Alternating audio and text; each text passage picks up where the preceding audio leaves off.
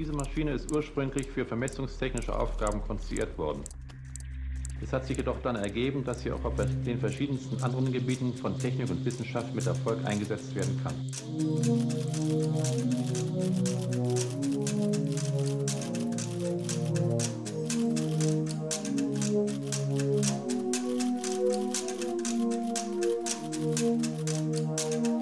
Hi, are we on now? Wagwan, Cyril. Hallo Timeless. Das hier ist die Episode 34 vom Schlüsseltechnologie-Podcast. Stellt Genau. sich raus, wenn ich das fehlerfrei machen will, brauche ich eigentlich nur oben in die Zeile zu schauen auf meinem Aufnahmeprogramm. Hat, mich Ja. eine, Weile, hat eine Weile gebraucht, das zu merken. Genau, äh, das hier ist der Schlüsseltechnologie-Podcast. Äh, immer noch, trotz, äh, äh, trotz, dass wir jetzt schon 34 Folgen haben, oder nee, dass es jetzt schon 35 Folgen werden jetzt heute, äh, fallen uns immer noch neue Themen ein. Mal gucken, wie lange das weitergeht. Äh, das, das ist ja meine allergrößte Sorge, dass wir irgendwann die tiefhängenden Früchte abgearbeitet haben. Aber äh, dann erinnere ich mich regelmäßig wieder daran, dass die IT halt doch ein großes Feld ist. Also äh, mal gucken, wie lange wir hier noch reden können. Äh, Ach, wir haben doch mittlerweile schon so Themen gehabt, wo man sagt, eigentlich, äh, da, da macht man alle paar Jahre wieder was, was Altes nochmal neu und dann frühstücken wir das einfach alles nochmal von vorne ab. Also ich weiß äh, auf jeden Fall, dass ich schon das Thema Quantencomputer mal für irgendwann vorgemerkt habe. Ich, hab- ich habe, glaube ich, gesagt, irgendwie, das machen wir dann mal in Folge 1000 oder so, wenn es dann irgendwann tatsächlich soweit ist, dass die Dinger in den Produktivbetrieb gehen. Folge 1000. Würdest du schon mal, hast du schon mal hochgerechnet, wie weit das noch ist? Also wann das wäre? Naja gut, ich meine, das können wir live machen. Ich meine, ich gehe einfach 1000 minus, was war jetzt die Folgennummer gerade 34? Das Ganze nehmen wir mal drei Wochen. Und dann rechnen wir das in Jahre, das sind 55 Jahre. Ja, das kommt hin. Okay. Äh, ohne uns jetzt hier in irgendwelche Voraussagen über die Zukunft versteigen zu wollen, aber das kommt hin. ähm, bis dahin werden wir über ein Thema reden, was jetzt schon im Produktiveinsatz ist, Ich und zwar nicht Compilerbau. 50 Jahre über dieses Thema reden. Nee, nee, äh, in, in 55 Jahren. Achso, okay. Das machen wir dann vielleicht in Folge 1000 von dem anderen Podcast, der vielleicht mal irgendwann passiert, aber das ist eine andere Sache. Ja, okay. Sprechen wir am besten nicht so häufig drüber. Nee, solange es nur vage äh, Andeutungen sind, ist ja alles okay. Ähm, genau, Compilerbau ist das Thema. Ich hatte in Folge 29 mal gesagt, als es um algorithmische Komplexität ging, als wir die Skatkarten rausgeholt hatten und Listen sortiert haben und so weiter, habe ich ja gesagt, dass äh, so Sortieralgorithmen was sind, was man im Erstsemester behandelt im Informatikstudium, äh, weil es so ein schönes Anschauungsobjekt dafür ist, wie halt Algorithmen überhaupt sich unterschiedlich verhalten können, obwohl sie dasselbe Problem lösen und so weiter und so fort. Äh, wir machen jetzt quasi hier einen kleinen Sprung. Wir sind wieder im Informatikstudium zurück, äh, sind jetzt allerdings so ungefähr im siebten, achten Semester. Also ich habe tatsächlich eine äh, äh, Wahlvorlesung Compilerbau genommen damals und ich habe auch exzessiv die Unterlagen von dieser Vorlesung damals referenziert für die Vorbereitung dieser Sendung. Ähm, natürlich in dieser Tiefe, wie das dort war, werden wir das nicht durchgehen. Das war halt, wie gesagt, eine ganzes Semester lange Vorlesung mit jeweils äh, 90 Minuten pro Woche Vorlesung halt. Wir gehen hier ein bisschen schneller durch, auch natürlich, damit man hier nicht äh, die entsprechende Voraussetzung mitbringen muss, denn das soll hier allgemein zugänglich sein oder zumindest etwas allgemein zugänglicher als eine Vertiefungsvorlesung im Studium. Was du eigentlich sagen willst, ist äh, auch, also selbst ich soll das verstehen. Äh, das ist ja immer unser Benchmark. Du bist ja hier mein, äh, mein, mein, ja, mein Benchmark, ne, mein Maßstab, ob ich äh, das Thema so vermittle, dass auch jemand, der eben nicht dieses Studium bereits hinter sich hat, äh, verstehen kann, worum es hier geht. Genau. Und das ist ja unser Anspruch und ich hoffe durchaus auch, dass es meistens gelingt.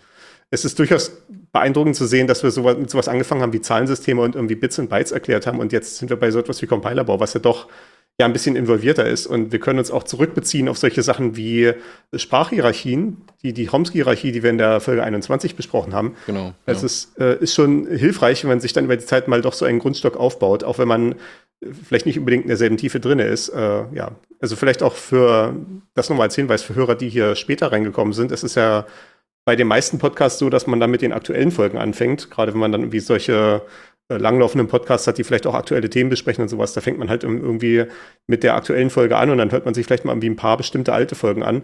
Äh, bei uns ist es ja nun tatsächlich so, dass man wirklich ganz vorne anfangen sollte. Also bei der Folge 0, äh, was ist Informatik oder halt bei der Folge 1 Zahlensysteme. Aus dem Grund, äh, dass diese Folgen ja auch aufeinander aufbauen. Aber genug der Vorrede. Ein Compiler, ich glaube, den Begriff hatten wir, hatten wir den nicht schon mal eingeführt in der Folge davor, also in der Folge 4, 33, die ja quasi jetzt die, ja, so dass das Paar dazu ist, äh, Ja. wo es um Programmiersprachen ging.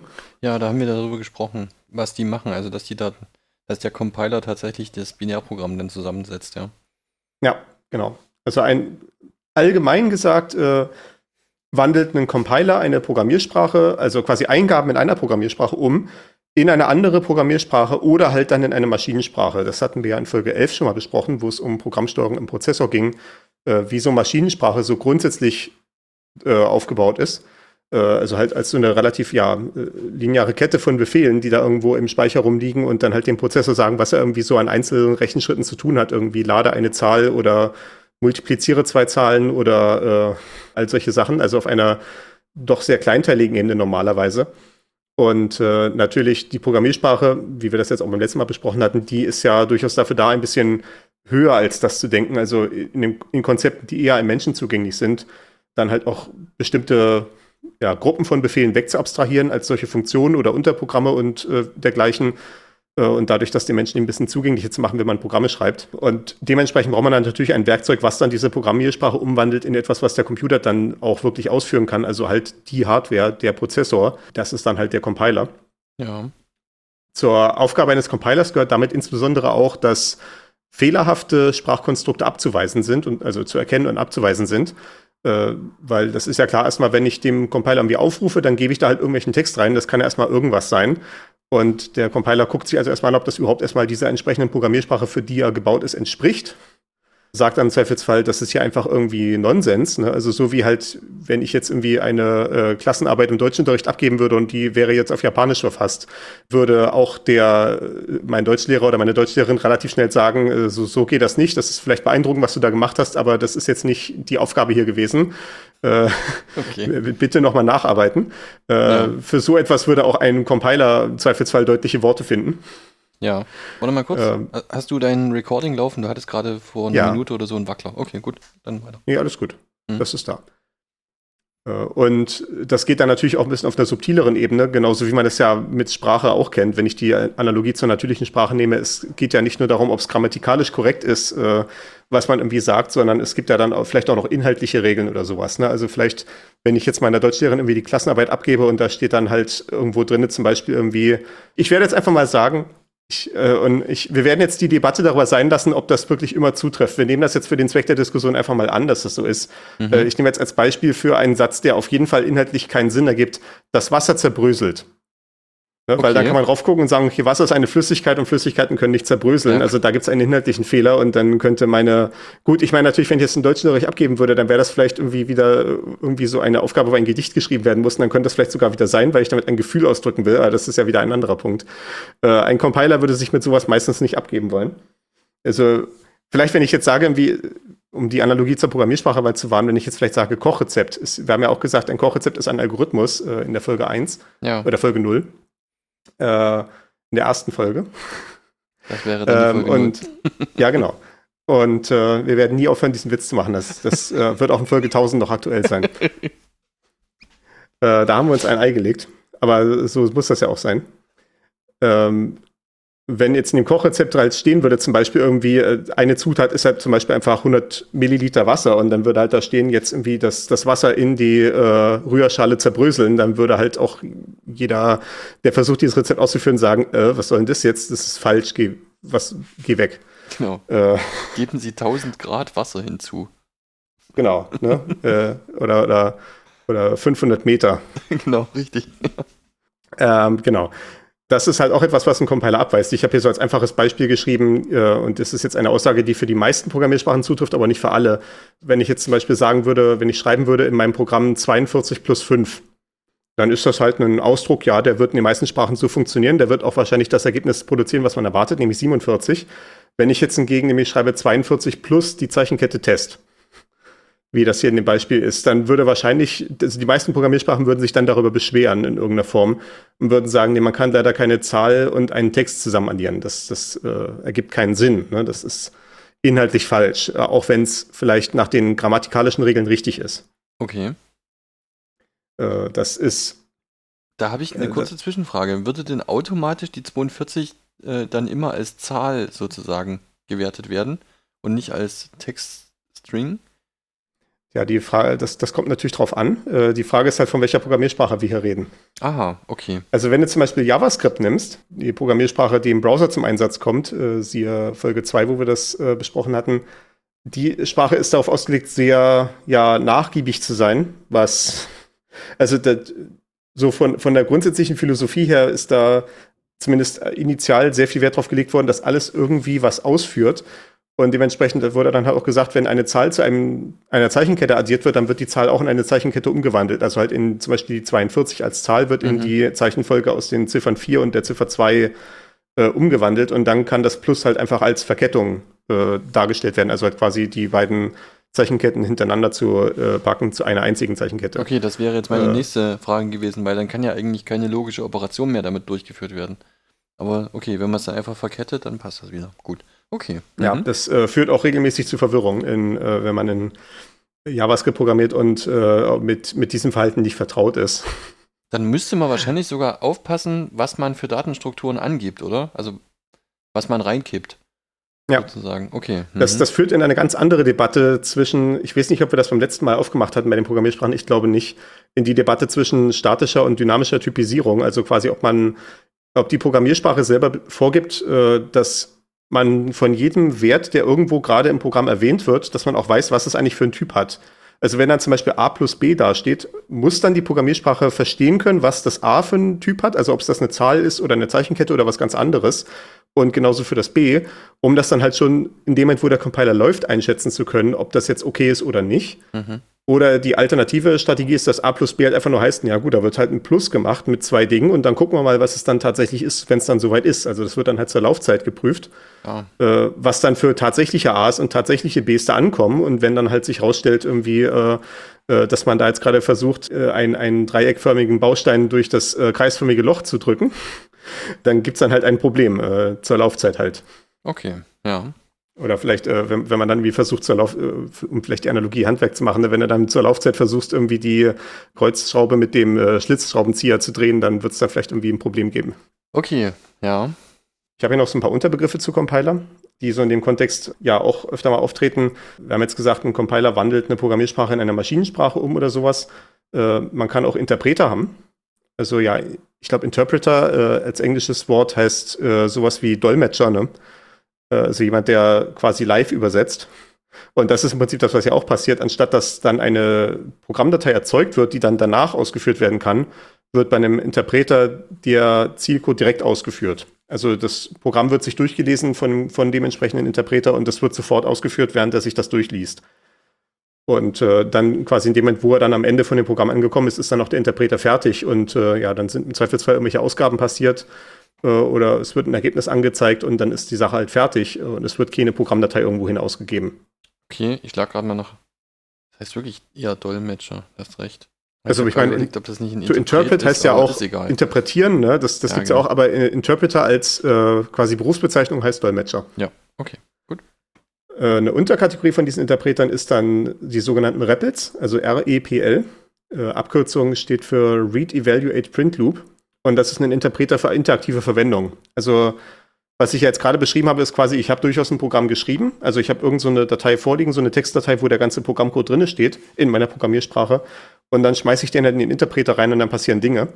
Äh, ein REPL ist, wo ich den Interpreter einfach aufmache, interaktiv, ne, äh, sitzt dann halt davor und kann dann da halt Dinge eintippen.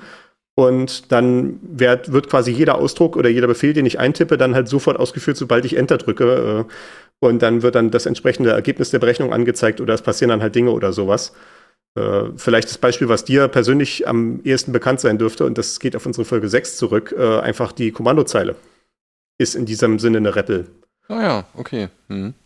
Ne, da, da gibst du halt immer eine Zeile ein und die wird halt nach den syntaktischen Regeln von der Programmiersprache Shell-Script ausgewertet und dann halt auch sofort ausgeführt. Ja, okay. Ja, wir haben noch so eine Zwischenkategorie hier, äh, mehr so in die Kompilierrichtung wieder zurück, äh, und zwar ein JIT-Compiler. Äh, JIT wie Just in Time. Ja, genau. Mhm. Äh, das, das kennt man ja irgendwie von den Lieferkettenproblemen und sowas, dass Just in Time immer gerne auch ein Problem sein kann. Äh, bei, ja, das, das kennt man ja so in der Industrie, dass dann halt Just in Time heißt, irgendwie, es wird nicht mehr so viel Lagerhaltung betrieben, sondern quasi es kommen immer die äh, Einzelteile genau so an, wie sie dann auch in der Fabrik gebaut werden und sowas. das ist so die vorherrschende Interpretation zumindest von dem Begriff. Und äh, Ein JIT-Compiler ist so ein bisschen was ähnliches. Äh, da ist die Idee, es wird zwar, es gibt zwar so eine direkte Ausführung, wie das auch ein Interpreter macht, aber es wird trotzdem echter Maschinencode erzeugt. Also es ist so ein Misch Mischding zwischen einem Compiler und einem Interpreter. Mhm. Äh, also ja, äh, ich, ich führe halt mein Programm äh, aus in dem Moment quasi, wo, der, wo auch der Compiler läuft. Aber es ist tatsächlich ein echter Compiler, der echten Maschinencode erzeugt. Und die Idee dabei ist natürlich, dass äh, das dann hoffentlich schneller ist, wenn man quasi so ein Stückchen Programmcode erst nimmt. Also dann halt nicht, dann halt nicht eine ganze Programmdatei draus macht, sondern man nimmt vielleicht irgendwie eine einzelne, äh, ein einzelnes Unterprogramm, eine einzelne Funktion innerhalb dieses größeren Programms, was man da ausführt. Und dann macht man daraus ein Stückchen Maschinencode und dann kann man das halt äh, relativ effizient ausführen, indem man da halt irgendwie reinruft, je nachdem, wie es halt erforderlich ist. Während der Interpreter natürlich durch jeden einzelnen Befehl halt quasi jedes Mal, wenn die Funktion ausgeführt wird, wieder durch, von Hand durchgehen muss und dann halt diese entsprechenden Befehle einzeln äh, abarbeiten muss, äh, kann das halt der dafür optimierte Prozessor sehr viel schneller machen, wenn man ihm halt das richtige Futter vorgibt.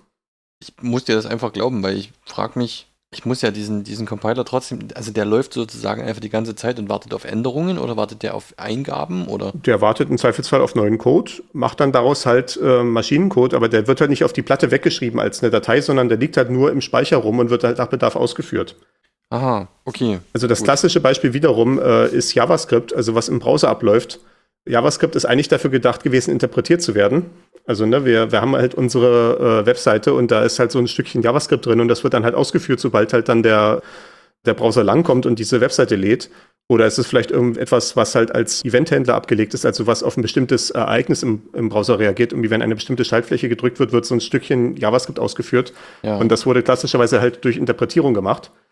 Und dann hat man aber festgestellt, dass es halt doch wesentlich schneller geht, wenn man dann so einen JIT-Compiler dafür nimmt. Also quasi dieses Stückchen JavaScript, was da in der Webseite drinne hängt irgendwo, das wird halt in so ein Mini-Programm ja übersetzt, wirklich in richtigen Maschinencode, wird dann abgelegt im Speicher des Browsers, wird nirgendwo auf die Festplatte geschrieben oder so und wird dann halt ausgeführt, sobald dann halt das entsprechende Ereignis im Browser eintritt, was dann da irgendwie in diese äh, Funktion reinspringt. Aha, okay, gut. Das macht es ein bisschen klarer, ja. Ähm, eine andere Anwendung für solche JIT-Compiler sind portable Programme. Also das klassische Beispiel dafür ist Java, äh, was man ja vielleicht auch so kennt. Äh, ja, Java genießt, je nachdem, in welchen Hackerkreisen unterwegs ist, nicht den allerbesten Ruf. Und da nehme ich mich selber nicht mal aus. Es gibt Leute, die absolut drauf schwören. Und so eins dieser ursprünglichen Versprechen von Java ist ja Write once, run anywhere. Also schreib's einmal dein Programm und führ's auf jeder Zielmaschine aus, die es irgendwo gibt. Ne? Von irgendwie dem kleinsten 50 Pfennig Mikrocontroller bis irgendwie zu so einem riesigen Desktop-PC oder auf einem äh, gigantisch überproportionierten Server. Ja. Äh, ist überall Java zu finden. Und bei Java ist es halt so, ne, das ist halt wie gesagt auch eine Programmiersprache, also die, die Programmiersprache Java selber. Es gibt auch äh, andere Programmiersprachen im Ökosystem, aber ursprünglich war das halt nur diese äh, Programmiersprache des gleichen Namens. Und dafür gibt es halt einen Compiler, der macht dann daraus aber nicht ein Programm für eine bestimmte Maschine, also halt ein, für einen bestimmten Prozessor, wie das so klassischerweise der Fall ist, sondern er erzeugt eine, einen Maschinencode für eine virtuelle Maschine. Ja, und damit meine ich okay. nicht virtuelle Maschine im Sinne von, was wir beim, in der Folge 23 hatten, äh, so eine virtuelle Maschine als ich, ich knapp's ein Stück von meinem physischen PC ab für so eine getrennte Umgebung, sondern virtuelle Maschine in dem alternativen Sinne, ich habe mir quasi eine Maschine ausgedacht im Kopf, die existieren könnte, die ist aber, die aber nur theoretisch ist. Und äh, für diese Maschine wird dann halt das Programm erzeugt, also der Maschinencode. Und in dem Moment, wo ich es dann tatsächlich ausführe, kommt dann so ein JIT-Compiler der dann in dieser Laufzeitumgebung von dem Java drin ist und macht dann aus diesem Maschinencode für die hypothetische Maschine dann den Maschinencode für die gerade existierende reale Maschine. Ja, okay. Und das ist dann halt so ein, so ein Zwischenschritt, äh, dieses, dieses hypothetische Maschinenmodell. Das, was dann trotzdem so aufgebaut ist, dass dann das Übersetzen in die tatsächliche Maschinensprache möglichst schnell geht. Aber ja, wie gesagt, es trotzdem unabhängig ist, auch von, ja, sodass dann dieses Java halt auch auf Maschinen ausgeführt werden kann, die es im Zweifelsfall vielleicht noch gar nicht gab, als das Programm kompiliert wurde. Mhm. In Ordnung, ja. Äh, das ist so die, der Überblick über die Begriffswelt, was Compiler angeht. Äh, wie läuft das Ganze nun also intern ab? Und äh, eine grundsätzliche äh, eine grundsätzliche Herausforderung bei diesen Compilern ist natürlich, äh, dass man das Ganze ja auch ein bisschen modular gestalten möchte. Denn ich habe ja das Grundproblem, ich habe irgendwie, ja, ich habe wie viele Programmiersprachen auf der Welt? Tausende, Zehntausende? Sagen wir mal für den Zweck der Diskussion, stellen wir uns einfach nur mal vor, es gibt 100 verschiedene Programmiersprachen. Und jetzt stellen wir uns vielleicht noch vor, es gibt äh, 10 verschiedene Prozessorarchitekturen. Und wir wollten jetzt irgendwie alles unterstützen. Ne? Also jede Programmiersprache soll natürlich auf jedem möglichen Computer laufen. Äh, dann würde es ja heißen, wenn ich jetzt einfach diese klassische Beschreibung nehme, ein Compiler übersetzt eine Programmiersprache in eine Maschinensprache. Dann müsste ich also, um diese Paarung von 100 Programmiersprachen zu 10 Rechnerarchitekturen zu erreichen, müsste ich insgesamt 1000 verschiedene Compiler schreiben. Äh, das ist natürlich exzessiv, das macht kein Mensch. Sondern wir, wir Programmierer sind ja faul, das ist ja unser, das, das ist ja das äh, Ansinnen unserer ganzen Zunft, dass wir die Computer stattdessen die Arbeit machen lassen. Mhm. Und äh, wie lösen wir das also irgendwie cleverer? Und da führt ja diese Idee JIT-Compiler quasi schon hin. Wir haben jetzt gerade gesehen, dass Java realisiert halt diese Plattformunabhängigkeit dadurch, dass es nicht äh, von der Sprache Java direkt in die Maschinensprache kompiliert, sondern erst in diese Zwischendarstellung. Und dann zur Laufzeit kann man dann halt aus dieser Zwischendarstellung gehen in die tatsächliche Maschinensprache. Und diese Idee machen sich auch die meisten Compiler zunutze. Also zumindest, zumindest die großen Compiler. Äh, wir hatten ja, ich glaube, wir hatten erwähnt beim letzten Mal den GCC, also die GNU Compiler Collection. Ja. Äh, und dass es da halt diese Struktur gibt, dass es halt, dass diese Compiler Collection, also die Compiler Sammlung, sehr viele verschiedene Programmiersprachen äh, als Quelle unterstützt und sehr viele verschiedene Architekturen als Ziel durch so eine gemeinsame Zwischenrepräsentation. Jeder Compiler für die einzelne Programmiersprache macht erstmal so eine Zwischensprache draus. Und dann gibt es ganz viele Teile, die dann aus dieser Zwischensprache die tatsächliche Maschinensprache erzeugen, für was auch immer eine Maschine man dann am Ende hat. Für was auch immer eine Prozessarchitektur das dann ist. Äh, das nennt sich dann hier in der Grundstruktur Frontend, Middle-End und Backend. Also Frontend, wir machen aus dem Text in der Programmiersprache diese Zwischendarstellung. Middle-End, wir machen ein paar Optimierungen auf diese Zwischendarstellung. Das sehen wir dann gleich noch, was das heißt. Und dann Backend, wir machen dann aus dieser Zwischendarstellung einen tatsächlichen Maschinencode, der dann äh, zum Beispiel halt beim klassischen Fall des Compilers als Programm auf der Platte landet und dann ausgeführt werden kann. Mhm. Okay, ja. Für diesen ersten Schritt, Umformen dieser Texteingabe in eine Datenstruktur, ne, also in, in, diese Zwischendarstellung, äh, ja, machen wir erstmal irgendwie eine Datenstruktur draus, mit der wir tatsächlich was anfangen können. Äh, so Text ist natürlich schön, irgendwie von den Menschen gelesen zu werden und Text hat auch den Vorteil dadurch, dass es halt einfach quasi nur eine Folge von Zeichen ist. Da, da hat man halt wieder die Flexibilität, dass man alle möglichen Texteditoren verwenden kann damit. Also das hat durchaus Vorteile, dass es als Text vorliegt am Anfang und nicht als eine spezialisierte Darstellung. Aber in dem Moment, wo ich dann diesen Compiler haben möchte, möchte ich eine spezialisierte Darstellung haben von dessen, was in der Programmiersprache selber vorgeht. Da möchte ich das ein bisschen umbauen. Dafür fängt man dann gewöhnlicherweise an, dass man erstmal diesen Text zerteilt in eine Folge von sogenannten Tokens. Also Token einfach ja nicht Zeichen im Sinne von halt eine, eine, Sache, die man einzeln tippt, sondern quasi eine, ja, wie so ein Wort, ne, so eine einzelne Sinneinheit in dem Text drin. Also halt zum Beispiel ein Wort oder ein Symbol oder zum Beispiel eine Zahl. Ne? Also wenn ich jetzt zum Beispiel sage, ich habe irgendwie die Ziffer 4 und die Zahl 2 hintereinander, dann ist das halt zusammen ein einziges Token, nämlich die Zahl 42, also die, die buchstäbliche Zahl. Oder wenn ich zum Beispiel sage, ich habe zum Beispiel so eine Zeichenkette, also ich habe halt einen bestimmten Text, der einfach in solchen Anführungszeichen umschlossen ist, um einfach genau diesen Text darzustellen, dann ist das auch ein einziges Token.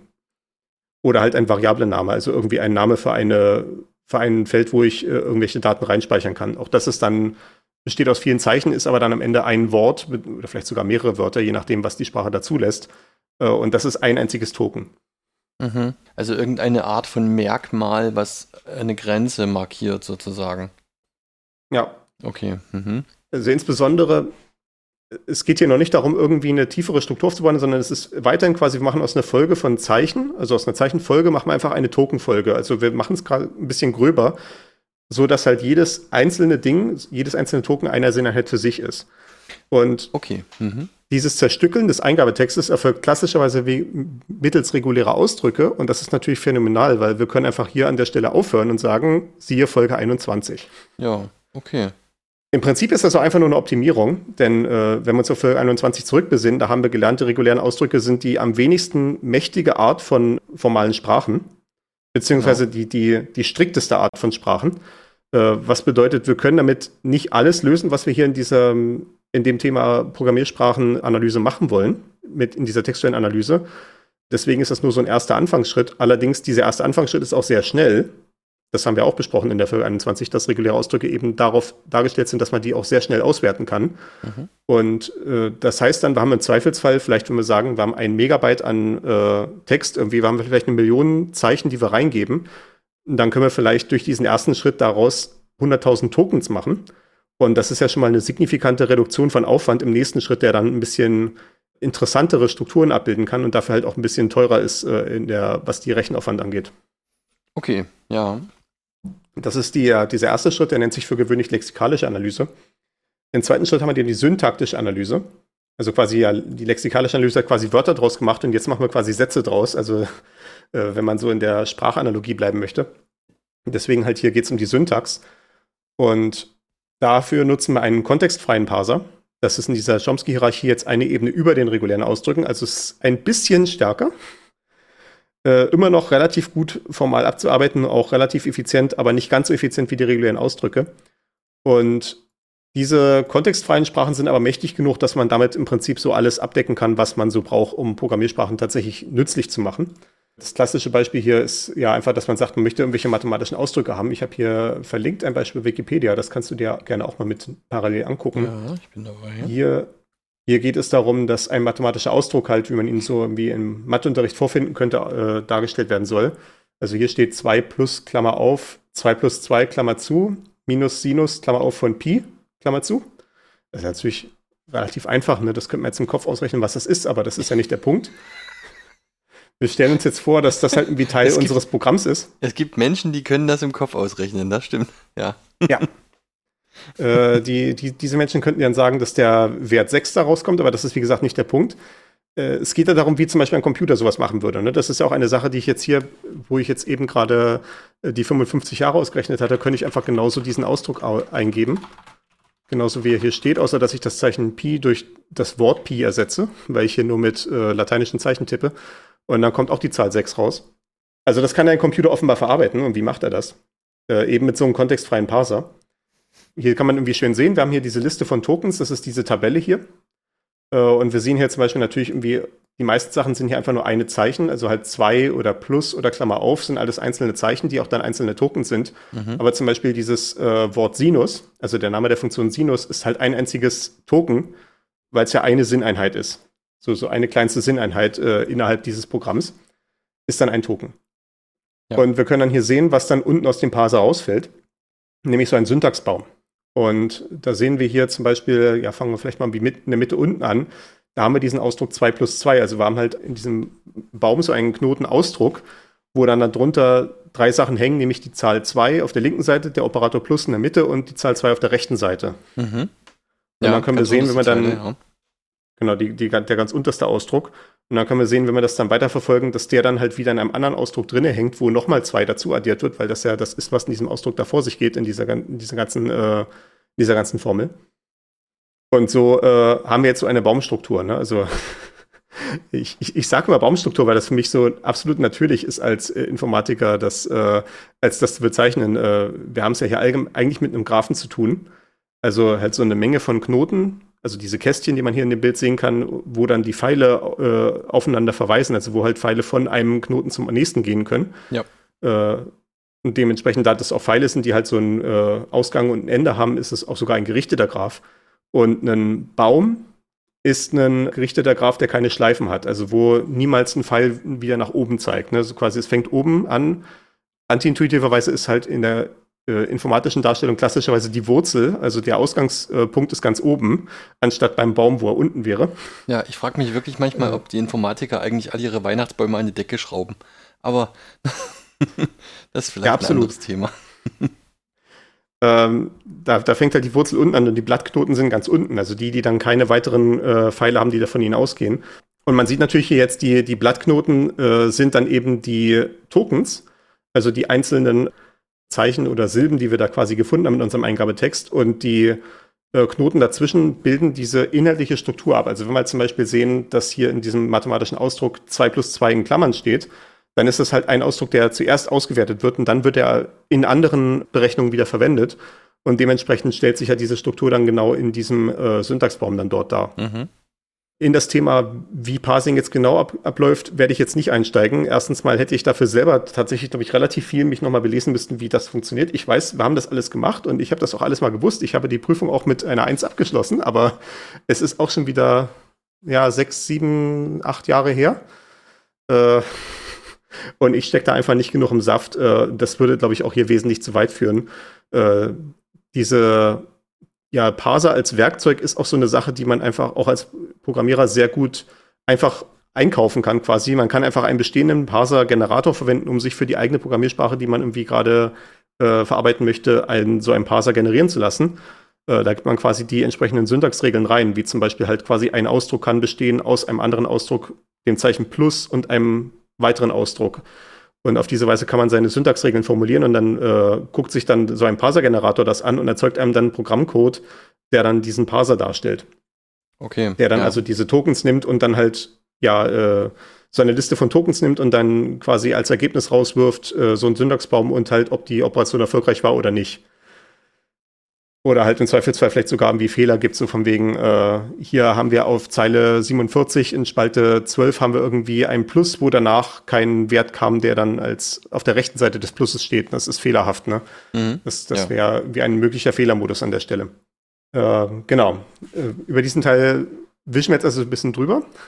Interessanterweise, was ich mal so feststelle, wenn zum Beispiel im Wikipedia-Artikel Compilerbau auf der deutschen Wikipedia ist mir das auch ganz stark aufgefallen. Ich mache das jetzt nochmal auf, nur zu verifizieren, dass ich hier nichts Falsches erzähle. Ja, doch, ganz genau. Äh, hört im Prinzip hier die Besprechung des Themas auf. Was ein bisschen merkwürdig ist, weil wir sind jetzt gerade erstmal dabei, dass wir überhaupt erstmal verstanden haben, dass die Eingabe überhaupt in der richtigen Programmiersprache formuliert ist. Wir haben noch nicht mal eine inhaltliche Prüfung gemacht. Ne? Wir müssen nur die Grammatik stimmt. Also an dem Punkt sind wir jetzt gerade angekommen. Und wenn meine äh, Deutschklausuren damals nur auf der Ebene geprüft worden wären, ob die Grammatik stimmt, dann hätte ich, glaube ich, viel weniger Probleme mit dem Deutschunterricht gehabt. Aber das ist eine andere Sache. Okay. Ja. Äh, also hier kommen noch ein paar mehr Schritte, wie man auch an unseren äh, Shownotes sehen kann, beziehungsweise wenn ihr das dann hier hört, äh, an der Länge der Folge, wo wahrscheinlich noch ein bisschen mehr kommt als das. Wir werden jetzt hier nicht Tschüss sagen, sondern es geht weiter mit der semantischen Analyse. Da geht es dann halt, wie gesagt, darum, dass wir halt diese Struktur, von der wir jetzt schon mal wissen, die Grammatik stimmt, also die Syntax, äh, wollen wir jetzt auch die inhaltliche Korrektheit prüfen. Und das hatte ich ja eben zum Beispiel schon beschrieben, äh, dass halt bestimmte Programmiersprachen so eine statische Typisierung machen. Also dass halt jeder, zum Beispiel jeder dieser Ausdrücke hier einen bestimmten äh, Typ haben kann. Äh, das ist jetzt natürlich hier, wenn man in diesem mathematischen Kontext ist, ja, dann ist ein Zweifelsfall, in diesem Beispiel ist es halt einfach so, dass jeder Ausdruck im Prinzip eine Zahl ist. Ne? Also natürlich klarerweise die, die sowas wie 2 oder Pi, das ist halt klar, ne? das ist eine, das ist halt einfach eine Zahl. Aber wenn ich dann halt zum Beispiel den Ausdruck nehme 2 plus 2, dann kann ich ja dann sehen, okay, wenn ich eine Zahl zu einer Zahl addiere, dann kommt eine Zahl heraus. Das, Äh, scheint das, ist, logisch, das ist ja. eine Sache, die passiert. Ne? Mhm. Äh, und auf diese Art und Weise kann man dann quasi eine Typisierung vornehmen der ganzen Sache. Man könnte jetzt auch noch das Feine ausziselieren. Ne? Wir haben ja auch zum Beispiel besprochen, dass es einen Unterschied gibt äh, zwischen Ganzzahlen, wie in diesem Fall hier, oder Fließkommazahlen. Und dann äh, könnte man dementsprechend auch zum Beispiel sagen, dass halt zum Beispiel 2 und 2 sind je, äh, jeweils Ganzzahlen. Und wenn ich zwei Ganzzahlen zueinander addiere, dann kommt auch eine Ganzzahl raus und dann geht das halt so weiter. Ja. Geht dann, blubbert dann weiter nach oben durch. Äh, wenn ich aber hier zum Beispiel die rechte Seite nehme, habe ich hier Sinus von Pi und dann kann ich sehen, Pi ist eine Fließkommazahl. Und wenn ich Sinus auf eine Fließkommazahl anwende, das funktioniert durchaus und dann kommt auch wieder eine Fließkommazahl raus. Ne? So, so würde sich da ein anderer Typ ergeben können. Und dann hätte ich hier in dem Fall dann das Ergebnis, wenn ich dann ganz oben bin, bei dem äh, allerletzten Ausdruck, der ausgewertet wird, nämlich dieses Minus, habe ich auf der linken Seite einen Ganzzahlausdruck und auf der rechten Seite einen Fließkommazahlausdruck. Und äh, ja, dann kommt es halt auf die Programmiersprache an, was dann jetzt passiert an der Stelle. Es gibt da dann Programmiersprachen, die zum Beispiel sagen, okay, ich kann jede Ganzzahl auch in eine Fließkommazahl umwandeln. Das könnte ich machen. Also machen wir das jetzt einfach mit der linken Seite. Wir machen da jetzt noch, wir fügen da jetzt quasi noch so einen extra Knoten ein in der Mitte. Äh, äh, also quasi bevor der, die Ganzzahl in das Minus reingeht, fügt da, fügt da, fügen wir dann noch so einen Knoten ein, der eine Umwandlung in eine Fließkommazahl macht. Also der dann halt die Bits da entsprechend äh, umkniepselt, damit dann da eine Fließkommazahl ist und dann kann ich diese Fließkommazahl subtrahieren von der anderen Fließkommazahl. Und dann ist das wieder eine Sache, die funktioniert. Äh, man könnte vielleicht auch sagen, dass man eine Sprache hat, die da besonders strikt ist, die dann halt sagt, nee, wenn eine Ganzzahl und eine Fließkommazahl miteinander vereint werden sollen, das geht einfach nicht. Das ist jetzt ein Fehler. Und wenn der Programmierer das wirklich so haben wollte, dann muss er jetzt aber auch wirklich sagen, dann muss da eine explizite Typumwandlung stattfinden. Also dass dieser Schritt, den wir jetzt gerade in dem ersten äh, Beispiel quasi implizit haben passieren lassen, diese Typumwandlung von der Ganzzahl in eine Fließkommazahl, dass das wirklich vom Programmierer explizit hingeschrieben werden muss, dass das wirklich von ihm beabsichtigt war. Und dass das jetzt nicht nur aus Versehen passiert. Okay, ja, klar. Äh, da, da, sieht man schon wiederum, wie gesagt, das äh, geht zurück an diese Sache, was ich vorhin meinte, strikte und dynamische Typisierung, dass sich dann so ein ganzes Spektrum ergibt. von Striktheit in Programmiersprachen. Dass das halt zum Beispiel eine Methode ist, wie man halt besonders strikt sein kann darin, was halt geht und was nicht. Äh, was, äh, ja, das, das, das ist eine Zeitdebatte, die ich jetzt hier nicht komplett aufmachen kann, weil ich die nicht in ihrer Gänze würdigen kann. Dynamische Programmierung, also quasi eine, eine weniger strikte Programmierung, wo vielleicht auch äh, solche Prüfungen halt, solche Konvertierungen automatisch passieren oder irgendwelche Typprüfungen zur Laufzeit erst passieren, äh, hat auch ihre Vorzüge. Äh, ich werde jetzt nicht versuchen, die Debatte darzustellen, weil ich relativ eindeutig auf der Seite der strikteren Programmiersprachen stehe. Mhm. Und äh, ich, ich glaube, ich könnte da die Gegenseite nicht hinreichend würdigen. Ich, äh, ich, ich, glaube zu verstehen, warum die Gegenseite so argumentiert, wie sie argumentiert, aber ja, wie gesagt, das ist jetzt eine Sache, die müsste man eventuell mal im Pentaradio besprechen, wenn man einen guten Fürsprecher für die Gegenseite findet. Jetzt muss ich noch eine kurze Zwischenfrage stellen. Wenn ich jetzt da Pi stehen habe, das ist ja in erster ja. Linie mal ein String der aber ja ganz offenbar als Alias für eine Zahl verwendet wird. Ja. An welcher Stelle wird denn das bekannt, dass das ein Alias für eine Zahl ist? Weiß das die Programmiersprache schon oder muss das sich der Compiler denken? Das kommt drauf an. Also der Compiler, naja gut, wenn der Compiler sich das denken muss, dann ist es ja quasi auch Teil der Definition der Programmiersprache. Ja, okay, das stimmt. Also ja es, es, gibt Sprachen, die sind halt wirklich strikt definiert, also sowas, die halt wirklich auch Industriestandard sind. Ne? Also so wie es ja einen Industriestandard gibt, quasi für das Format von Schrauben äh, und, und solche Sachen, gibt es ja auch einen Industriestandard, zum Beispiel für die Programmiersprache C. Ne, da gibt es einfach einen ISO-Standard, der beschreibt halt, wie diese Programmiersprache aussieht und wie sich halt bestimmte Konstrukte in dieser Sprache zu verhalten haben. Mhm. Das ist dann wie so ein 3000 Seiten dickes Telefonbuch und es gibt quasi, äh, es, es gibt so einen äh, Ausdruck, wenn man so in äh, ja, Frage-Antwort-Communities unterwegs ist, sowas wie Stack Overflow, gibt es so einen Standardbegriff Language Lawyer, also quasi Sprachenanwalt, weil es dann halt auch erforderlich ist, eventuell, dass man so eine Spezifikation nimmt und halt wie so ein Anwalt liest. Ne? So quasi jemand fragt, ich habe hier irgendwie dieses Beispielprogramm, wie sollte sich das eigentlich verhalten?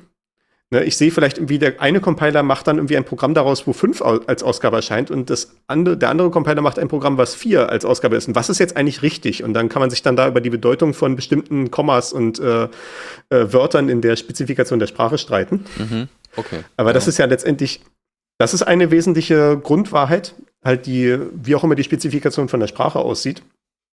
Äh, sofern es eine gibt. Ne? Im Zweifelsfall ist das halt einfach nur der eine Compiler, der existiert für die Sprache, ist dann halt quasi implizit die Wahrheit, äh, de facto quasi, anstatt de jure. Äh, was natürlich auch funktioniert, ist, dass man eine Programmbibliothek hat. Also ich, äh, dass man halt sagt, die Sprache selber hat keine Definition des Wortes Pi. Das ist einfach erstmal nur eine, eine Variable wie jede andere. Aber ich habe vielleicht eine Programmbibliothek, äh, wo dann sowas wie mathematische Funktionen definiert werden, vielleicht Funktionen für Fließkommazahlen und da gibt es dann auch eine Definition einer Variable, die den Wert Pi enthält und das steht dann halt zum Beispiel in dem Programmcode dafür einfach drin. Da steht dann halt einfach 3,1415926 und so weiter, äh, bis halt zu der Präzision, die halt die, die entsprechende Fließkommazahl darstellen kann. Mhm. Okay, ja. Ich denke, da kann ich folgen, ja. Das gleiche gilt natürlich auch für, den, für das Zeichen Sinus. Äh, diese Funktion muss auch irgendwo herkommen. Ja, und Call genauso. Und das ist ja alles, hm. Na gut, dass man eine Funktion aufruft, das ist ja dann ein Konzept, was in der Programmiersprache selber existiert. Das kann man, können, kann ich mir schwerlich vorstellen, dass man das auf der Ebene einer Programmbibliothek implementiert. ja gut, gut, aber dann muss ja trotzdem das Token erkannt werden. Ja, das, ja. ja genau, das ist halt Teil der Programmiersprache.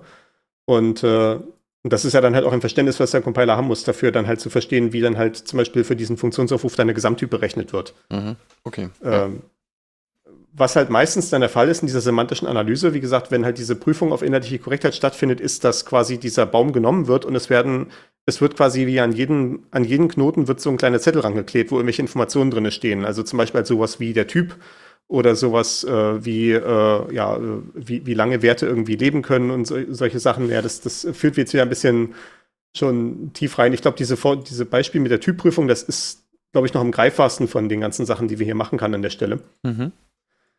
Dann ist der nächste Schritt im Frontend dann diese ja, Zwischenstufe zu erzeugen, was ich eben beschrieben hatte, eben was uns ermöglicht, sehr viele Frontends mit sehr vielen verschiedenen Backends zu kombinieren, dass wir so eine Form von Zwischendarstellung erzeugen. Äh, ja, klassischerweise nennt sich das eine Intermediate Representation in irgendeiner Form, also IR. Und ich habe hier mal so ein Beispiel in den Shownotes aufgeschrieben. Ich habe jetzt mal dieses Beispiel hier von Wikipedia ein bisschen abgewandelt, weil das natürlich hier alles nur konstante Zahlen sind und das ist ein bisschen sehr langweilig. Und ich habe hier mal eine von diesen Zweien durch ein Y ersetzt als Eingabe und das Ganze dann an die Variable x zugewiesen, sodass wir hier quasi eine wirkliche Berechnung haben, die irgendwo anfängt und irgendwo aufhört. Und habe das dann mal hier beispielhaft dargeschrieben in einer IR. Es ist angelehnt an die IR von, dem, von der Programmbibliothek namens LLVM. Äh, ist aber nicht exakt dasselbe, aber das soll für den Zweck unserer Betrachtung hier reichen. Was man hier sieht, äh, ist, dass diese IR im Prinzip Maschinencode wiederum ist, wie bei dem Java, was wir besprochen hatten, so ein Maschinencode für ein hypothetisches Maschinenmodell. Ne, also eine Maschine, die es nicht tatsächlich gibt, mhm. aber es ist schon relativ low-leveliger Code, ne, also halt wirklich an ein, an ein Maschinenmodell angelehnt und nicht äh, wie eine Programmiersprache halt auf einer höheren Ebene angesiedelt, auf, die auf der ein Mensch über solche Dinge nachdenken würde. Und in dem Fall hier ist das so, dieses Maschinenmodell sieht so aus, dass man unendlich viele Register hat, die dieser äh, hypothetische Prozessor haben kann. Allerdings darf man jedes Register nur ein einziges Mal schreiben. Das nennt sich dann Static Single Assignment. Mhm. Und das sieht man hier, diese Register sind diese Dollar 1, Dollar 2, Dollar 3 und so weiter. Und man sieht, jedes von diesen Registern wird nur einmal geschrieben. Also wir setzen erst Dollar 1 auf den Wert von 2 und dann setzen wir Dollar 2 auf den Wert von Dollar 1 plus Dollar 1. Äh, das ist dann im Prinzip unser Ausdruck 2 plus 2, den wir gerade hatten. Ja. der wird dann damit berechnet. Ja. Und dann sehen wir hier Dollar 3 setzen wir auf den Wert von der Variable y mit so einem Load und wir setzen ganz am Ende unten setzen wir den Wert von Register 7 in die Variable x zurück. Äh, und wir sehen halt, wir haben jetzt schon relativ wenige Grundbefehle, die wir noch machen können. Also wir haben im Prinzip nur Zuweisung einer, einer Konstante. Wir haben Addieren von zwei Registern oder Subtrahieren von zwei Registern. Wir haben einen Load, wir haben einen Store und wir haben einen Funktionsaufruf. Und das ist alles. Und der Funktionsaufruf nimmt auch nur Register. Also wir haben das jetzt quasi diese relativ komplexe Struktur, die doch dieser äh, mathematische Ausdruck hat, zerbröselt in ja kleinste Teilschritte. So wie es am Ende ja auch ein äh, Prozessor machen würde. Oder zumindest der normale Prozessor. Ne? Äh, es gibt natürlich auch verschiedene Arten und Weisen, wie man eine Prozessorarchitektur gestalten kann, aber das ist so die äh, doch häufigste Form mit so relativ reduzierten äh, äh, Befehlen, die immer nur eine Sache machen, idealerweise. Okay. Ähm, ich muss jetzt fragen, Load wäre in dem Fall, y wird als Variable irgendwo mitgegeben. Also Y ist quasi eine, ein Stückchen Speicher irgendwo, was man auslesen kann und wo ah, man ja, auch okay. später wieder reinschreiben kann. Ne? Mhm, okay. Also quasi, wir haben, das ist die Abteilung quasi zwischen den CPU-Registern und, den, äh, und dem Arbeitsspeicher, wo dann die Variablen drin liegen. Ja, ja, okay. Denn und, und X und Y sind ja quasi nur Namen, die wir bestimmten Stückchen im Speicher geben. Mhm. Ja, okay. Diese Zwischendarstellung, ja, mit der könnten wir jetzt im Prinzip sofort ins Backend gehen und damit Code erzeugen. Allerdings äh, ist diese Mittelend eine sehr schöne Gelegenheit, Optimierungsläufe zu machen, weil wir jetzt ja quasi nur diese eine Repräsentation haben, die für alle Maschinen gilt und auch für alle Programmiersprachen. Und das heißt, äh, wir können bestimmte Optimierungen, die nicht abhängig davon sind, was für eine konkrete Programmiersprache man hat und noch nicht abhängig sind, was für eine konkrete Prozessarchitektur man hat, können wir jetzt hier an dieser Stelle einmal schreiben und dann können die einfach von allen Compilern der Welt wiederverwendet werden, solange die auf dieses selbe Mittelend setzen. Zum Beispiel eine ganz einfache Sache ist ja, dass man sagt, hier, wir haben diesen Ausdruck 2 plus 2. Das ist einfach ein fester Ausdruck, den können wir einmal auswerten. Das müssen wir nicht erst zur Laufzeit machen. So also können wir irgendwie hier diesen Teil am Anfang, äh, dieses Register 1 ist, wird auf den Wert von 2 gesetzt und Register 2 wird auf den Wert von Register 1 plus Register 1 gesetzt. Das Ganze können wir jetzt ersetzen, einfach gleich zu sagen, okay, äh, Register 2 ist einfach 4 und fertig. Ja, okay. Ähm, und so können wir das halt hier durchziehen. Im Prinzip, das ist schon die ganze Optimierung, die wir hier machen müssen, um zu dem Ergebnis zu kommen, was wir dann unten sehen. Weil ich meine, wir haben auch zum Beispiel Sinus Pi, das kann man auch einfach wissen, dass Sinus von Pi immer 0 ist. Das heißt, äh, Prozent 5 fällt weg und Prozent 6 ist einfach 0. Und das nächste ist dann, dass, dass hier Prozent 4 von Prozent 6 abgezogen wird. Das ist auch nichts. Fällt auch einfach weg. Äh, weil minus x, x minus 0 ist wieder x. Und so fällt im Prinzip schon fast alles in sich zusammen, bis dann irgendwann nur noch äh, y plus einer festen Zahl steht. Ähm, das ist ein Beispiel für eine Optimierung. Andere Beispiel für eine Optimierung ist, dass unerreichbarer Code gelöscht wird. Beziehungsweise, ja, äh, äh, unerreichbar eigentlich in dem Sinne jetzt andersrum, quasi irgendwie Werte, die ausgerechnet werden, aber niemals verwendet werden danach. Also wenn ich jetzt zum Beispiel sagen würde, ich habe irgendwie eine, ich habe in meiner Berechnung irgendwo habe ich jetzt halt diesen Ausdruck hier, dass ich x setze auf y plus und den ganzen anderen Kram und dann verwende ich einfach danach das x niemals, dann war diese Berechnung einfach sinnlos und kann einfach weggeworfen werden. Und äh, das, das, klingt jetzt nach einer total trivialen Sache, als warum das jemals passieren sollte in Programmcode.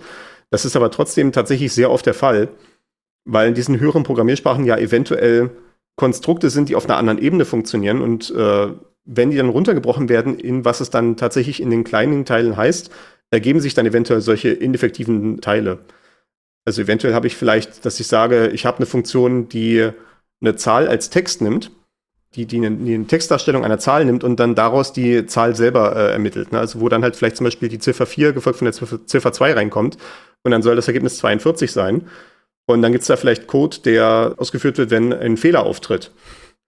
Und wenn ich jetzt nun aber äh, dann diese Funktion nur äh, ausführe mit einem festen Text, der irgendwo in meinem Programm drin steht, äh, dann wird einfach dieser ganze Teil mit dem Fehler und sowas wird alles niemals äh, tatsächlich erreicht. Ne? Das wurde vielleicht äh, statisch ausgewertet und dann ist diese Funktion steht einfach rum und wird von niemandem verwendet mehr, weil dieser eine Aufruf wurde ersetzt durch das äh, Ergebnis, was man fest ausgerechnet hat. Und dann kann die ganze Funktion weggeworfen werden. Und das macht ja das Programm dann im Zweifelsfall sehr viel kleiner am Ende. Hm, ja, okay. Äh, das habe ich hier auch in diesem Punkt. Das ist hier in dem Beispiel für die verschiedenen Optimierungsläufe der, der, der vierte Punkt hier. Das nennt sich Inlining. Äh, dass ich eventuell eine Funktion habe, die ich für meine eigene Klarheit, um es mental besser zu verstehen, als eine getrennte Funktion geschrieben habe, als so ein getrenntes Unterprogramm, was dann aber am Ende gar nicht sehr viel Code ist, was vielleicht dann irgendwie nur am Ende drei Zeilen sind, aber drei Zeilen, die ich halt ansonsten immer wieder schreiben würde. Deswegen ziehe ich das in so ein getrenntes Unterprogramm raus und dann beziehe ich mich halt nur auf dieses Unterprogramm an jeder Stelle, wo diese drei Zeilen auftreten würden.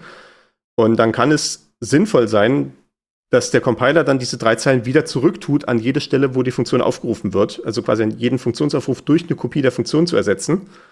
Und sinnvoll kann es halt auch deswegen sein, wie gesagt, weil ja dann zum Beispiel sein kann, die Funktion wird aufgerufen und die äh, zweite Zahl, die reingereicht wird, ist immer eine Null und dann fällt ein bestimmter Teil der Funktion einfach komplett weg, wenn dieser Fall eintritt.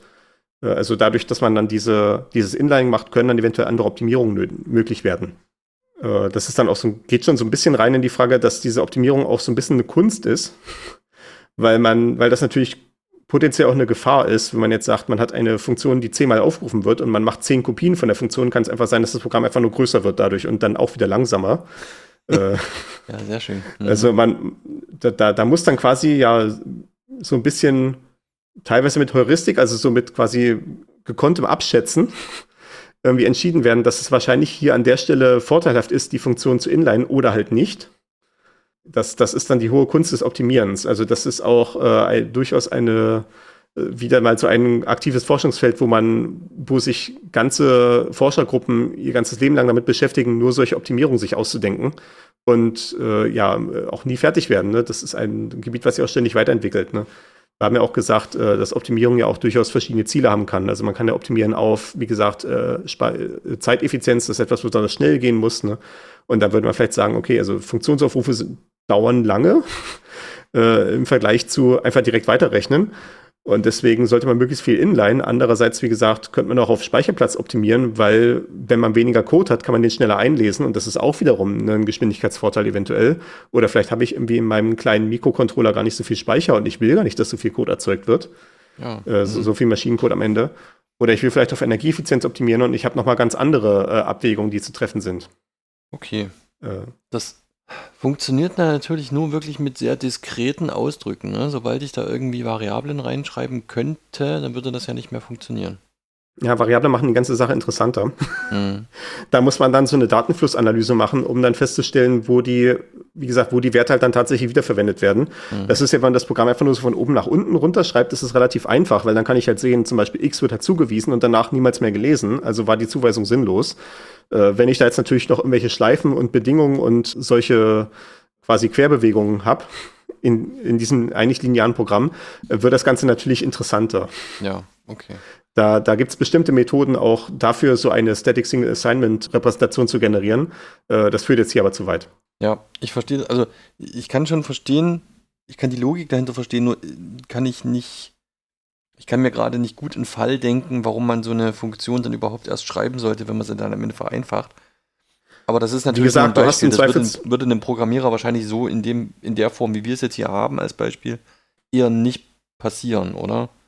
Im Zweifelsfall ist es halt, wie gesagt, wirklich so, dass du halt äh, fünf kleine Teilfunktionen hast, die alle irgendwie so äh, einen, einen kleinen Schritt ausführen mhm. und die dann halt miteinander kombiniert sind und dann durch diese konkrete Kombination, wie sie dann halt in deiner größeren Funktion drinne steht, äh, ergibt sich dann halt die Möglichkeit, wenn man alle fünf Funktionen inlined, dass man dann eine ganz bestimmte Optimierung machen kann, weil dann ein bestimmter Fall irgendwo in der dritten Teilfunktion überflüssig wird und solche Sachen. Ah, okay, das sind dann Sachen, die man halt nicht mehr, nicht mehr sofort beim ersten draufgucken sehen kann, vielleicht, ja. ja. Ja. Okay, gut. Das, das, das ist tatsächlich ein logistisches Problem äh, in, äh, in Rust was eine relativ strikte Programmiersprache ist. Und das ist auch der wesentliche Verkaufsgrund dafür, dass man da, dass die Sprache relativ strikt ist und dadurch äh, sehr viele häufige Fehler, was so Speicherverwaltung und so angeht, vermeidet, was äh, die klassischen Quellen von Sicherheitslücken sind. Und in dieser Sprache sind bestimmte Designentscheidungen getroffen, in die ich jetzt auch nicht tiefer einsteige, weil das absolut den Rahmen sprengen würde. Äh, sowohl was die Zeit angeht, als auch die Zielgruppe. Und die haben ein richtiges Problem in diesem Compiler, dass sie jetzt mittlerweile mehrere Stufen von äh, dieser Intermediate Representation haben. Also die haben einmal diese LVM-IR, weil die verwenden LVM für die tatsächliche Codegenerierung am Ende.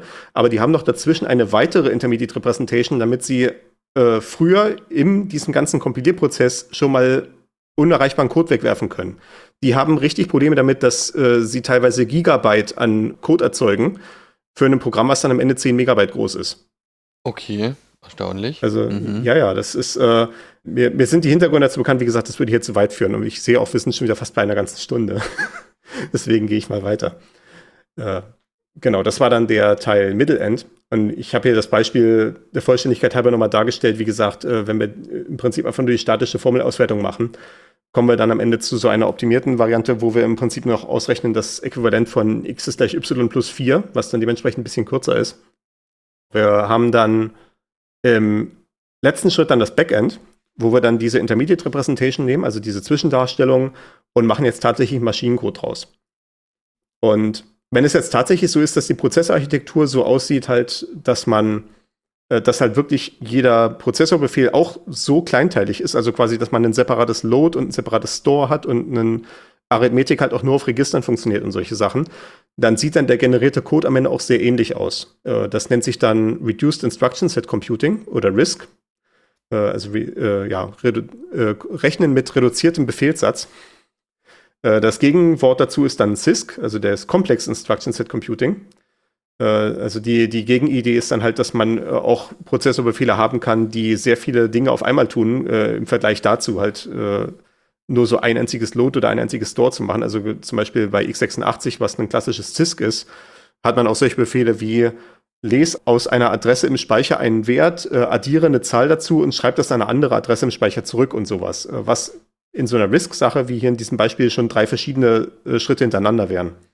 Und das wäre dann natürlich komplizierter, aus so einer Zwischenrepräsentation, die relativ kleinteilig ist, dann wieder das zu erzeugen, weil man dann ja dieses Problem Codeauswahl hat also für jede, dass man dann halt die besten Maschinenbefehle auswählt für die entsprechenden äh, Befehle der Zwischenrepräsentation, weil es dann nicht mehr eine 1 zu 1 Sache ist, sondern man eventuell irgendwie auch drei Befehle zusammengruppiert und vielleicht sind das auch drei Befehle, die nicht mal hintereinander stehen in der Reihenfolge, sondern irgendwie, man muss vielleicht die Sachen umsortieren. Äh, dass es dann irgendwie die bestmöglichen Maschinenbefehle gewähl gewählt werden können. Ja. Äh, ein anderes Beispiel, und das hatte ich auch irgendwann schon mal erwähnt, ich weiß nicht mehr, das war in einer der allerersten Folgen.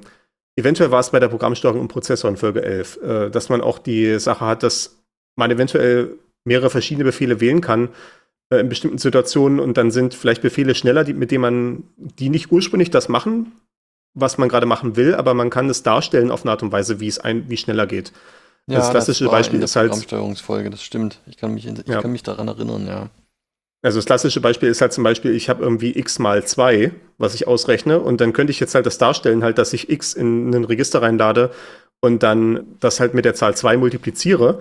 Nun ist aber eine Multiplikation teurer als eine Addition, weil das ist halt eine kompliziertere Rechenoperation, fundamental. Und dementsprechend ist es in den meisten Fällen dann, wenn man nur mit zwei multiplizieren will, ist es effizienter, stattdessen x plus x zu rechnen, was dasselbe ist. Aber es braucht halt nur eine Addition, die schneller geht im Zweifelsfall. Ja. Also schneller im Sinne von weniger Takte, bis es fertig ist, das genau. Ergebnis. Mhm.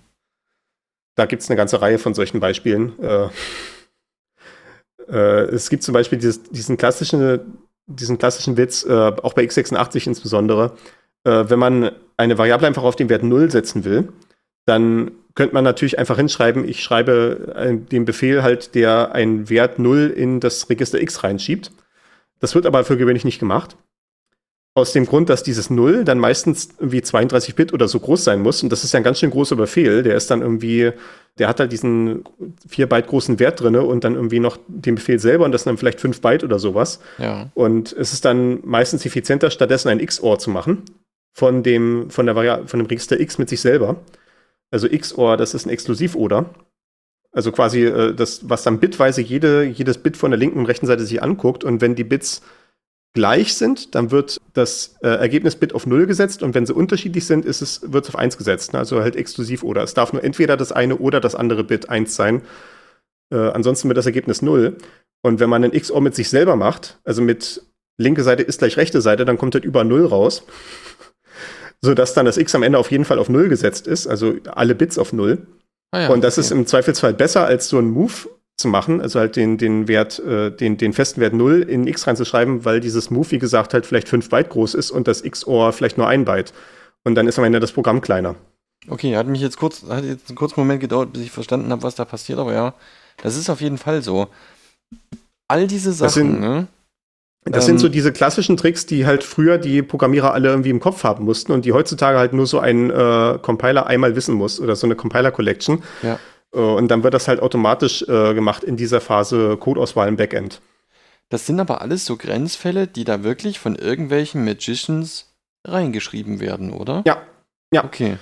Das ist auch nicht zu unterschätzen. Also die, die ganzen CPU-Hersteller haben auch meistens auch ihre eigenen Compiler. Also zum Beispiel Intel hat eine Intel Compiler Collection, weil die natürlich bei sich selber im Haus das ganze Wissen darüber haben, was halt irgendwie auf den neuesten Prozessoren auch am schnellsten äh, auszuführen geht, an welchen Befehlen. Und wenn da halt irgendwie jemand im Haus weiß, irgendwie auf dem nächsten Generation von Intel-CPUs ist irgendwie das XOR jetzt 5% schneller und das äh, MOV irgendwie 10% langsamer, dann können sie halt schon mal ihren Compiler dafür anpassen, dass der jetzt auf den äh, neuesten Generationen Intel-Prozessoren auch nochmal irgendwie ein Prozent mehr rausquetschen kann, damit dann ihr Benchmark am Ende besser aussieht und sie dann irgendwie was schöne Zahlen in ihre Marketingfolien schreiben können. Ja, okay.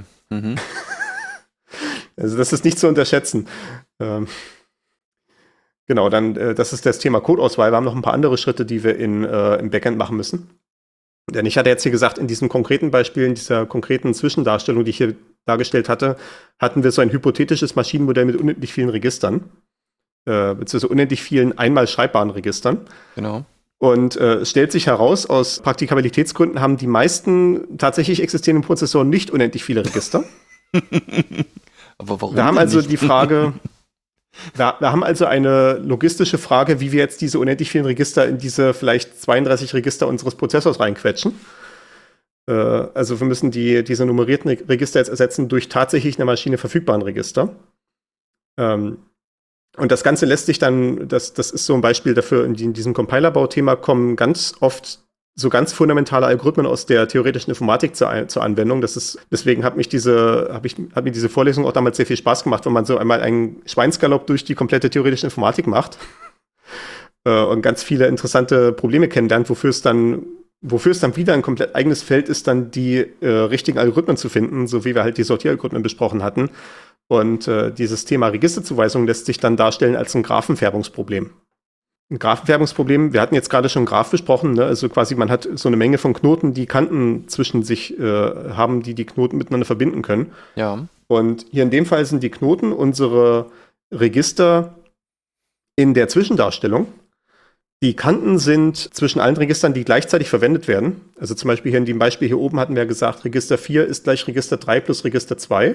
Das würde also heißen, es gibt eine Kante zwischen 2 und 3, zwischen 3 und 4 und zwischen 2 und 4. Mhm, Und ja, ja. wenn ich jetzt diesen Graph habe, dann färbe ich die ein mit, ja, wenn ich zum Beispiel 32 Register habe, in meiner tatsächlichen Maschine mit 32 Farben. Und diese Färbung muss so passieren, dass zwei miteinander verbundene Knoten niemals gleich gefärbt sind. Und das äh, ist jetzt hier in dem Moment äh, halt deswegen so, weil wenn ich halt so eine Kante habe, heißt es ja, die äh, Werte werden zusammen in einer Berechnung verwendet. Also halt zum Beispiel, wie gesagt, wenn ich zwei Register 2 plus 3 rechne, dann heißt es halt, zwei und drei werden gleichzeitig verwendet und das heißt, die dürfen nicht auf dasselbe Maschinenregister abgebildet werden, weil das ah. würde ja nicht ah. gehen. Okay. Ne, wenn ich jetzt, wenn ich jetzt irgendwie hier sage, Register 2 in meiner Zwischendarstellung wird dann auf zum Beispiel das, äh, ich, ich nehme jetzt mal Buchstaben, damit das nicht verwirrend wird, ne, wird auf das Maschinenregister äh, Y abgebildet, dann äh, könnte ich in das Maschinenregister Y auch den, das äh, Register 227 eintragen. Weil okay. 227 und 2 niemals in derselben Rechnung verwendet werden. Ne? Das ist dann wahrscheinlich irgendwo ganz anders, wo dann dieses andere Register verwendet wird. Aber das Register 3 kann ich nicht in Y reinpacken, denn äh, ja, dann, dann kann ich nicht diese Summe bilden aus diesen beiden Sachen. Und sobald ich das nicht mehr vermeiden kann in meiner Programmlogik, muss ich anfangen, Speicher zu benutzen. Genau, da musst du halt äh, anfangen, in den Arbeitsspeicher auszulagern, ja. Ja, genau, okay. Das klingt sehr logisch, okay, ja. Ja. Ähm, noch als zusätzliche Komplexität kommt dann hinzu, dass in den meisten Prozessoren, gerade in solchen CISC-Prozessoren, was wir jetzt eben besprochen hatten, äh, bestimmte Register auch bestimmte Aufgaben haben.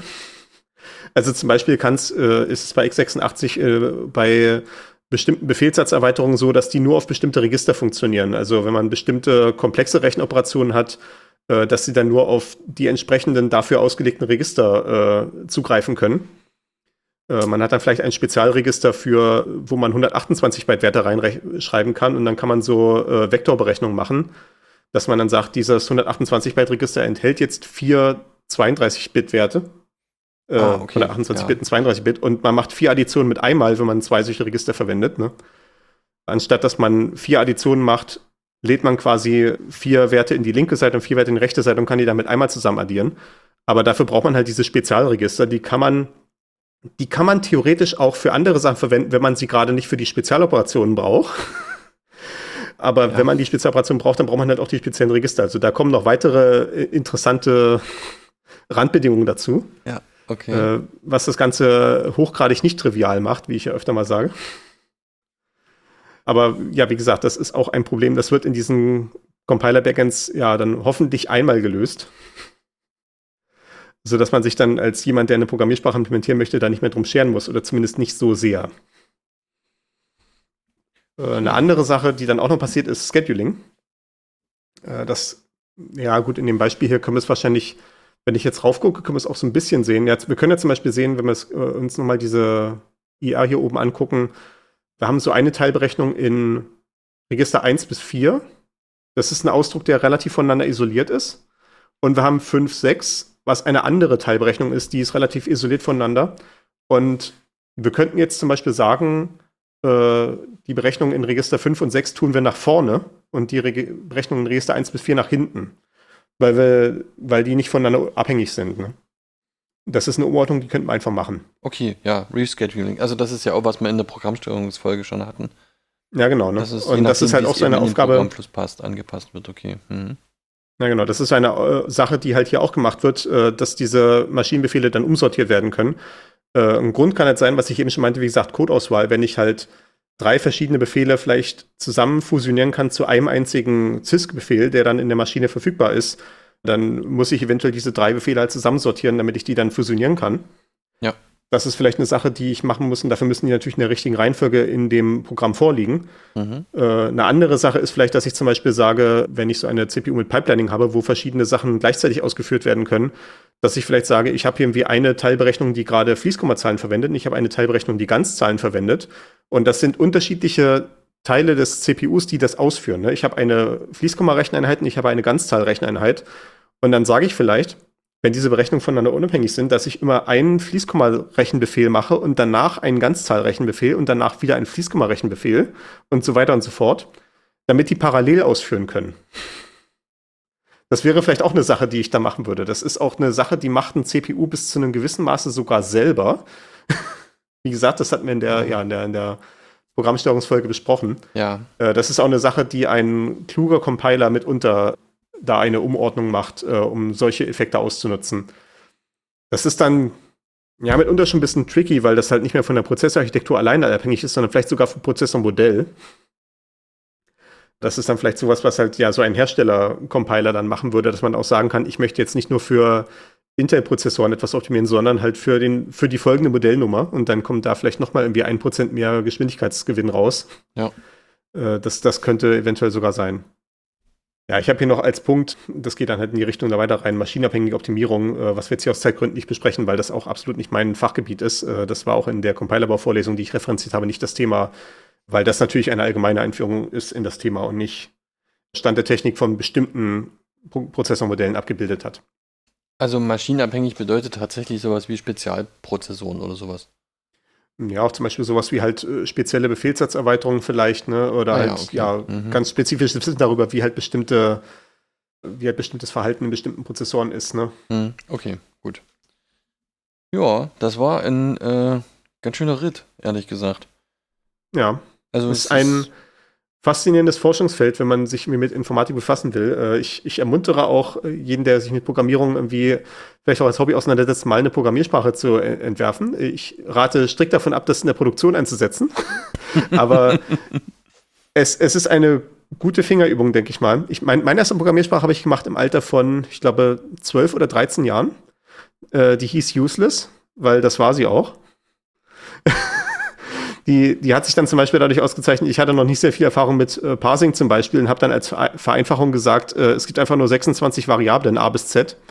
Und die Zahlen gehen auch nur von 0 bis 255, aber ich habe dann auch tatsächlich Maschinencode erzeugt am Ende. Also ich habe ich habe so ein bisschen einen Trick gemacht. Ich habe eine Textdarstellung von Maschinencode erzeugt, also Assembler, äh, und habe das dann in ein weiteres Programm gegeben, was dann die Maschinensprache erzeugt hat. Aber ich habe ein tatsächliches Programm erzeugt, was auch tatsächlich ausgeführt hat und die Dinge getan hat. Und ich habe dann, glaube ich, irgendwie ja, ich habe dann versucht, in der Sprache zu programmieren. Es war sehr schwer, weil die Sprache tatsächlich useless war. Okay.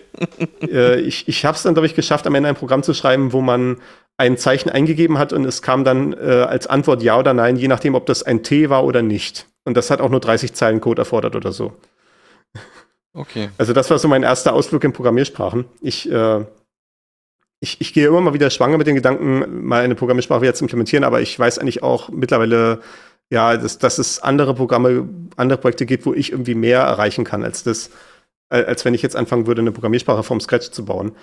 Naja, gut, vom Scratch. Man muss es ja eben nicht vom Scratch machen, weil man halt so Compiler, Backends und Middleends hat man als fertige Komponenten und so ein Parser-Generator ebenfalls. Also man kommt ja auch als Einzelperson heutzutage relativ weit. Das äh, kann man ja schon nicht unterschätzen. Aber äh, ja, wie gesagt, äh, in, in der Zeit, die mir verfügbar ist, um Programmierprojekte zu machen, habe ich eher andere äh, Optionen, die ich da suche, beziehungsweise ich habe auch andere Hobbys als das. Zum Beispiel Podcasting. Okay. Hallo. Jetzt musst du mir noch eine Frage zum Ende beantworten. Ja. Warum, warum sagt mir denn jeder Taschenrechner-App und jeder Taschenrechner, den ich benutze, dass der Sinus von Pi 0,0548036 ist? Hm, das äh, ist interessant. Äh, das, meine spontane Vermutung wäre jetzt, dass das Pi halt einfach nicht hinreichend genau ist. Ah, das ist natürlich immer eine Möglichkeit. Okay. Also wenn Pi halt einfach definiert ist als, äh, wenn ich jetzt hier eingebe 3,141596, das ist soweit, wie ich die Zahlen noch kenne, oder 5962, glaube ich, mhm. dann komme ich auf 0,0000354. Äh, wenn ich jetzt hingegen natürlich mehr Pi-Stellen eingeben würde. Also wenn ich jetzt einfach Pi eingebe, mein äh, Rechner kommt hier raus 3,141592653358997933311599793. Es sind ein paar mehr Stellen. Und dementsprechend, wenn ich Sinus von Pi eingebe, kommt auch 0 raus. Nee, kommt's nicht. Haha. Es kommt 0, dann 15 Nullen und dann 1, 2, 2 und so weiter. Okay, gut. Dann hätten wir es auch. Was natürlich auch sein kann, ist, ähm, das ist, das, das ist halt ein grundsätzliches Problem, was Fließkommazahlen haben, dass die halt niemals ganz präzise sind, weil man natürlich nur so und so viele Bits zur Verfügung hat, in dem mhm. Fall 64 Bit, sodass sich da numerische Fehler einschleichen. Die allermeisten derartig äh, Ausgaberoutinen für Fließkommazahlen werden dann irgendwann sagen, wenn es 10 hoch minus 16 ist, ja, okay, dann ist es halt 0. Ne? Äh, oder wenn man halt sowas zum Beispiel hat wie man rechnet vielleicht irgendeine Rechnung, wo 9 rauskommt, wenn man es ganz exakt wüsste und tatsächlich kommt dann raus 9,000000001 oder so, ne? Das ist dann halt irgendwo in der Ausdrucklogik, also was dann halt aus der Zahl so eine Zeichenfolge macht, dann halt gesagt wird, okay, wir haben jetzt 9 geschrieben und wenn wir das jetzt einfach so lassen, dann ist der Fehler weniger als äh, ein, ein Billionstel, das ist okay so. Okay. Und ja. man kann natürlich auch die Alternative haben, dass man es ganz exakt ausgibt und dann kommt halt sowas dabei raus. Gut. In Ordnung. Das reicht mir als Antwort. Also es ist äh, ja äh, schwieriger als gedacht, aber wir haben es eigentlich dann auch ganz gut im Griff, wenn man so in der Gesamtschau guckt. in dem Sinne würde ich sagen, die nächste Folge kompiliert in drei Wochen. Damit könnt ihr rechnen. Cool, cool. Danke fürs Zuhören und bis zum nächsten Mal. Ciao, ciao.